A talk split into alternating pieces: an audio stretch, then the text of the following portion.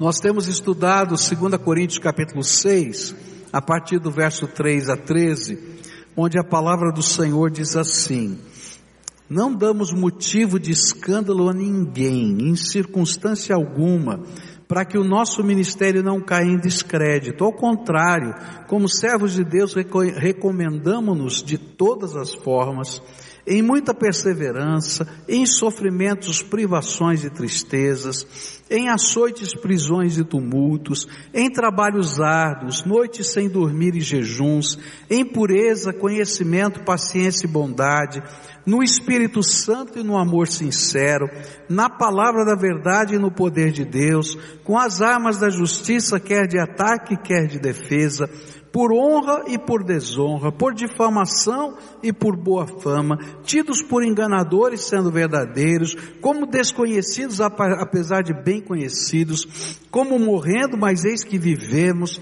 espancados, mas não mortos, entristecidos, mas sempre alegres, pobres, mas enriquecendo muitos outros, nada tendo, mas possuindo tudo. Falamos abertamente a vocês, coríntios, e lhes abrimos todo o nosso coração. Não lhes estamos limitando o nosso afeto, mas vocês, vocês estão limitando o afeto que têm por nós. Numa justa compensação, falo como a meus filhos, abram também o coração para nós. Nós começamos a estudar esse texto a semana passada e o tema central desse texto é a ética do ministro de Deus, do servo de Deus. E Paulo aqui vai nos mostrar primeiro a meta ética do servo de Deus. Está logo no versículo 3 não dar motivo de escândalo a ninguém em circunstância alguma, para que o ministério não caia em descrédito. E foi isso que estudamos a semana passada juntos aqui, quando ah, vimos como Jesus olha para aqueles que fazem os outros tropeçarem. Então a primeira meta é leva a sério a sua vida com Deus de tal maneira que você não se torne escândalo para alguém. A segunda questão que aprendemos e começamos a estudar à noite, no culto da noite, foi alguns exemplos de como a meta ética era colocada em prática. E Paulo então começou falando a respeito das lutas. Ele diz assim que no momento de luta, a ética de um ministro de Deus, de um servo de Deus, é perseverança. E a gente comparou isso com a parábola dos solos, onde Jesus falou que uma semente caiu, não é, no meio, é, é, é, num terreno pedregoso, e quando veio o sol, as provações, as lutas, não é, porque ele não tinha raízes, secou e morreu. Então muita gente desiste da fé no meio das lutas da vida, e as lutas fazem parte da vida, e a gente, ao contrário, vai ver o poder de Deus se manifestando no meio das nossas lutas, quando a gente permanece firme no Senhor. E essas lutas envolvem não apenas sofrimento, tristeza, mas até é, perseguições que às vezes sofremos. Depois estudamos que dentro dessa ética a vida cristã envolve trabalho, né? E ser ministro de Deus, ser um, um cooperador do Evangelho, ser alguém que é é, um embaixador da mensagem de Deus nessa terra, um ministro da reconciliação, é entrar numa batalha espiritual. E essa batalha envolve trabalho árduo, noite sem dormir, jejum, oração, busca do poder de Deus para cumprir essa missão. Nessa manhã eu queria falar agora sobre um terceiro exemplo que Paulo vai dar. E ele vai falar sobre encarnação da fé. Não tem jeito da gente viver a ética do cristianismo se você não encarnar a sua fé. Existe uma diferença muito grande entre você viver uma religiosidade e encarnar a fé. É muito fácil você transformar a sua fé num símbolo.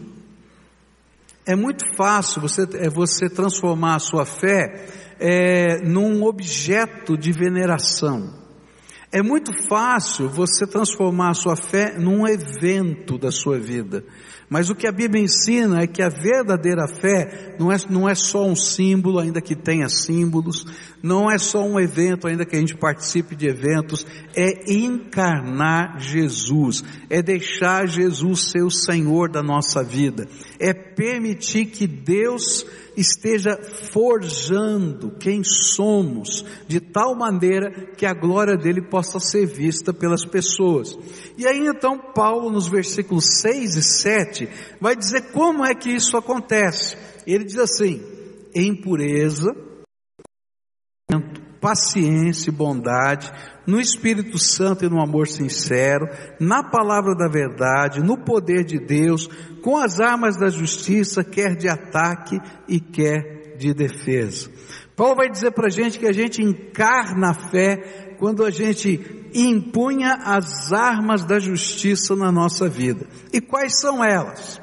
A primeira delas é a pureza. A palavra pureza aqui, ela vem, a raiz dela vem de santo, vem de agnus, que é santo, né? Agnostes, quer dizer pureza. E essa, essa palavra tem a ver com santificação. Encarnar Jesus de tal maneira que Jesus possa, nós possamos ficar parecidos com Ele diante dos homens. De tal maneira que ele possa limpar, transformar a nossa vida dia a dia. Eu não sei a sua experiência, tá? Vou falar da minha. É interessante como Deus vai trabalhando essa questão da pureza ou da santificação na nossa vida. Ele concentra numa área, pelo menos na minha vida é assim, ele concentra numa área. E ele começa a dizer, ó, você tem que melhorar nisso, isso aqui não está bom, você está me entristecendo assim né? E, e aquilo vai ficando pesado, vai doendo o meu coração. E a sensação que às vezes a gente tem é que se a gente resolver aquele problema, a gente vai ser o mais santo de todos os homens da terra. Aí quando a gente resolve dizer, tem mais, eu vou te mostrar outra. E assim vai. Esse é o processo de Deus na nossa vida. Ele vai ensinando uma lição de cada vez. Mas é essa transformação que faz com que a nossa mensagem seja relevante. A gente estava ouvindo o Michel pregar ontem à noite, né? ele contando a história de um dos senhores que foi batizado, que era um taxista. E esse taxista começou a frequentar aqui a igreja, ouvindo a palavra de Deus, e ele usava drogas. E ele chegava em casa chapado, e chegava em casa e maltratava a esposa e os filhos e aquilo começou a criar um clima muito ruim dentro da casa. Mas a palavra de Deus foi entrando no coração, e à medida que essa palavra de Deus foi entrando, confrontando com o uso das drogas. E Deus, pela graça dele, libertou aquele homem do uso das drogas. E porque libertou do uso das drogas, Deus está abençoando a casa dele, o relacionamento familiar, o relacionamento com os filhos. Esse é o tipo de pureza que a Bíblia está falando, onde ele, o Espírito de Deus se confronta com algo que está acontecendo comigo.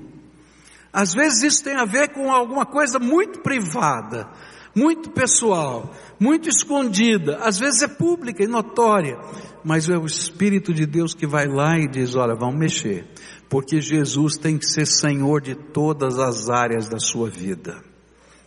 É assim que funciona. Segunda coisa que Paulo vai falar aqui nesse texto, ele diz que a gente encarna Jesus mediante o conhecimento, e aqui é conhecimento da palavra de Deus, porque é a palavra de Deus que nos dá as bases, tanto éticas como práticas, do viver cristão, do ministério cristão, do dia a dia do ser cristão. E esse conhecimento, é, sem esse conhecimento, nós podemos ser facilmente enganados. Gente, todo dia você está sendo bombardeado por uma série de pensamentos e filosofias, tá?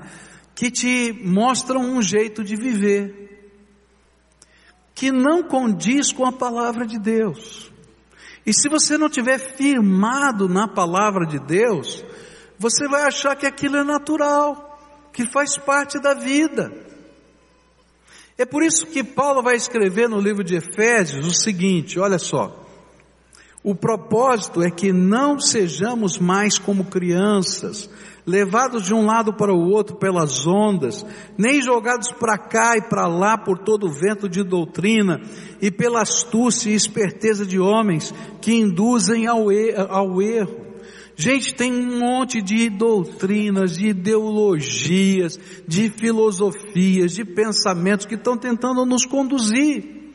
Agora, como eu vou escolher o jeito de viver? Eu tenho que conhecer a palavra de Deus. Pode parecer uma coisa muito boba isso, mas eu queria dizer para você de um, de um WhatsApp que eu recebi essa semana. Né? Essa semana eu recebi um WhatsApp e mostrava para mim ah, ah, dois, duas páginas de um gibi, né? de, da, da Mônica, do Cebolinha, tá?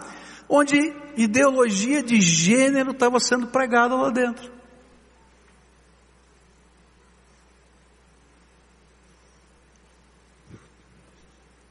Nossos filhos estão lendo. Agora, como é que eles vão julgar se aquilo é o correto, não é? Ou há outro jeito de viver? Vou dizer, ó, se você é menino ou menina, tanto faz. Você escolhe o que você quer fazer. A gente tem que conhecer a palavra de Deus e tomar decisões à luz da palavra de Deus. Mas não é só nessa questão de ideologia de gênero, não. Em todas as áreas da vida. Eu vou ter que fazer definições, julgamentos éticos do meu coração. Você está lá no seu trabalho e tem gente dizendo para você: não, olha, cara, você tem que trabalhar assim, porque se você não trabalhar assim, você vai falir. Agora, o que, que vai fazer você trabalhar do jeito certo? É se você tiver a palavra de Deus como valor da sua vida.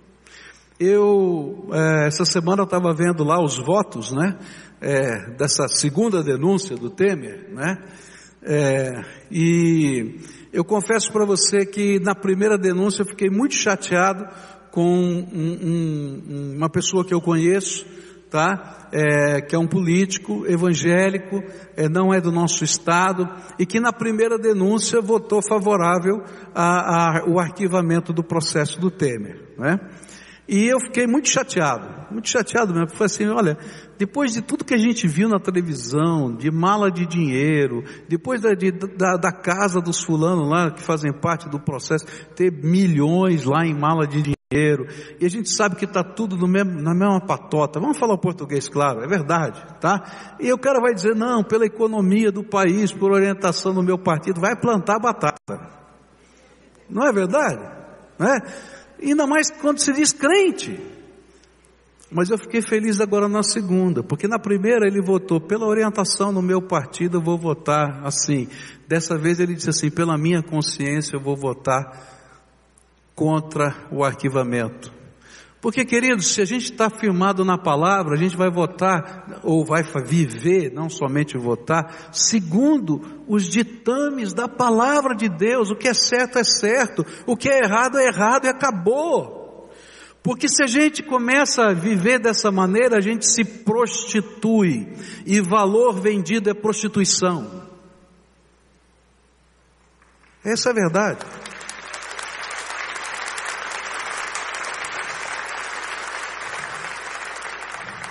Se eu começo a definir o preço do meu valor, ele não é mais valor. Não dá para fazer assim. Por isso a gente tem que estar firmado na palavra de Deus. E a palavra de Deus tem que ser o nosso trilho, não importa. Porque tem uma coisa tremenda que a gente não entende. Toda vez que a gente se afasta dos valores de Deus, a gente permite que a iniquidade se institucionalize na nossa vida, no nosso trabalho, na nossa sociedade, e Deus vai ter que pesar a mão sobre essa terra. Quando a gente começa a ler a Bíblia, a gente começa a ver que isso é sério e é seríssimo. Por isso, Paulo vai dizer: olha, você quer viver a ética do reino? Firme-se na palavra A palavra tem que ser o seu valor. Ele vai acrescentar, e ele vai dizer: olha, você precisa de paciência. E parece estranho isso aqui, né? Paciência, tolerância, capacidade de caminhar mais uma milha. Mas por que que eu preciso de paciência? Eu estava, eu recebi lá uma, um, uma ilustração, uma pessoa me mandou uma ilustração, achei muito bonitinho, que tem a ver com essa questão da paciência. Diz que numa loja do reino de Deus, né, isso é uma ilustração, na loja do reino de Deus, Deus então convidava as pessoas para irem lá e, comprarem as coisas que ele tinha para abençoar. E aí chegou uma pessoa e disse assim, quanto custa as tuas bênçãos? Ele disse, nada, eu quero dar de graça para você. É verdade, é de graça, é de graça, é tudo para você, de graça. Então me dá, olha, eu quero bondade, eu quero amor, eu quero graça, eu quero isso. E começou a fazer a lista de tudo que ele queria lá da, da, do, do celeiro de Deus lá, né? E Deus então foi separando para ele. E quando chegou a hora de receber, ele disse, abre a mão. E colocou um negocinho na mão assim dele, falou, só isso? Falou, não, é que aqui tudo vem em semente, você tem que plantar. Não é bonito isso aí? Paciência é isso. Às vezes a gente está nesse processo do reino de Deus e a gente gostaria que tudo acontecesse agora. E não funciona assim. Então eu semeio na minha casa com os meus filhos os valores para colher na vida dele adulta aquilo que Deus fez crescer. Eu semeio no meu trabalho os meus valores para colher, quem sabe, daqui a alguns anos aquilo que Deus vai fazer. Eu semeio na vida dos outros o amor da graça de Deus, a palavra de Deus, para depois de oito anos se batizar o Eloy. Não é? É assim que funciona. E é por isso que, dentro dessa ética do reino, a palavra de Deus vai dizer que a gente precisa ter paciência, porque tudo no reino de Deus é uma semeadura. Deus está semeando graça em você há quantos anos? Fala a verdade. Que Ele está investindo a graça dele na sua vida. A próxima virtude aqui, que ele está dizendo que a gente tem que desenvolver na ética do reino, é bondade. E bondade é uma coisa muito simples, é ser gente boa. Gente boa, só isso. É ser gente boa.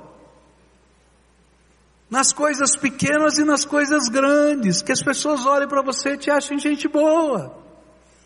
Eu já falei isso aqui para vocês, mas é, é, toda vez que eu penso em gente boa, me vem na mente essa cena da minha infância. Eu tinha oito, nove anos de idade, mais ou menos, a gente tinha mudado para o interior de São Paulo, e a minha mãe adoeceu, naquele dia ela não passou bem, e eu e minha irmãzinha ficamos andando pela rua. Desde manhã cedo, estávamos na rua. Era uma rua sem saída e tal, e a gente ficou brincando na rua e não era, não, era comum isso. Quando chegou perto da hora do almoço, a vizinha de frente olhou para mim e disse assim, onde é que está sua mãe? Eu disse, a mamãe está doente. E você já almoçou? Falei, não, não almocei não. Então vem aqui, vem almoçar comigo. Daí eu almocei com ela eu e minha irmãzinha. Daqui a pouco eu vim para casa, chegou ela com a, com a filha dela, com uma sopa que ela tinha feito para minha mãe. E foi lá e serviu minha mãe. E depois arrumou toda a casa, lavou toda a louça. E aí quando ela saiu, a gente olhou, o que, que aconteceu aqui? A gente eh, tinha mudado de São Paulo capital, que ninguém conhecia ninguém, e de repente estava lá, e aquela senhora estava sendo apenas vizinha no conceito do, do interior de São Paulo gente boa. Você entendeu? Gente boa. Eu estou aqui com 59 anos de idade e estou dizendo: olha, aquela mulher foi gente boa na minha vida. Sabe o que Jesus quer? Que você seja gente boa. Desinteressadamente, gente boa, onde você estiver, em qualquer lugar, de qualquer jeito, gente boa. Tem algumas coisas que acontecem aqui que eu fico tão, tão feliz de ver, Porque são expressões de gente boa. Não sei se você sabe, mas essa igreja aqui tem uma equipe de pessoas que foi treinada pela defesa civil, né? receberam cursos. E quando acontece uma calamidade, uma enchente, um negócio assim, esse povo larga tudo e vem para trabalhar lá naqueles locais, distribuir água, ajudar a, a, montar telhado, a trabalhar como médico, como enfermeiro. Eles vão lá, param tudo. Por quê? São gente boa. Não tem outro interesse, a não ser ser gente boa. Tem algumas coisas tão bonitas que acontecem que a gente vê gente boa fazendo. E você não precisa ter uma instituição por trás para ser gente boa. Você pode ser gente boa com o seu vizinho, você pode ser gente boa lá no seu emprego, você pode ser gente boa em qualquer lugar, porque Jesus quer que você seja gente boa. É isso. Essa é a ética do reino. Paulo continua aqui e ele vai dizer assim: que além dessa bondade, a gente vai viver no Espírito Santo e no poder de Deus. E aí a gente vai viver profundas experiências com Deus e com o seu poder, porque a gente vai viver cheio do Espírito. E uma das coisas bonitas da gente viver cheio do Espírito é que a graça de Deus se manifesta na nossa vida e a gente nem percebe. Não é que você é cheio do Espírito e agora está saindo raio, poder da sua mão, que você tem uma energia agora, que você vai botar a mão, vai cair todo mundo. Não é isso não, gente. Deus vai se manifestar. Porque, ó, está escrito lá, só lhe deu glória, só a Deus glória. E Ele vai se manifestar para a glória dEle. Ele vai usar a tua vida, mas vai ser para a glória dele. E algumas vezes você nem vai saber que ele usou você. Michel estava falando ontem à noite aqui, estou aproveitando todas as ilustrações, Michel. Tá? Ele estava falando aqui, ontem à noite eu achei muito legal isso, né? De uma jovem que estava lá no culto da arena, e, e essa, essa jovem tinha um distúrbio emocional, que ela, por causa da sua ansiedade, arrancava os cabelos. Arrancava os cabelos, ficava com buracos aqui, sem cabelos, né? E naquele momento do culto, ela ouvindo a palavra que o Senhor carrega sobre si, não é? As nossas dores, ela creu naquela palavra e colocou sobre Jesus a sua ansiedade. E ela deu esse testemunho essa semana, né, Michel, para você, que desde aquele dia nunca mais ela arrancou os cabelos dela. Aconteceu lá no meio do povo.